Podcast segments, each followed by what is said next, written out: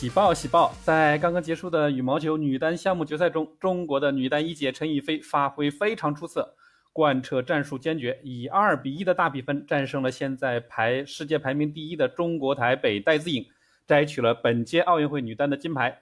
呃，陈雨菲呢，现在世界排名第二，与戴资颖的过往的交手战绩中是两胜的而十五负。呃，并不占优啊，而且可以说是处于相对的劣势。但是在今天的比赛中间，我们的宇飞一方面非常的积极努力，每分必争，